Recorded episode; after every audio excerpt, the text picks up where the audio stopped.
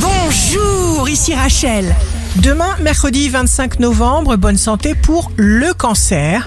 Vous connaîtrez des pointes d'intensité vertigineuse. Le signe amoureux du jour sera le taureau. Contentez-vous de ressentir et d'avoir foi en ce que vos émotions vous disent. Si vous êtes à la recherche d'un emploi, le verso, toutes les réponses sont en vous et vous serez seul à déterminer ce qui est bon pour vous. Le signe fort du jour sera la balance. Vous éliminez les détours inutiles avec une certitude absolue.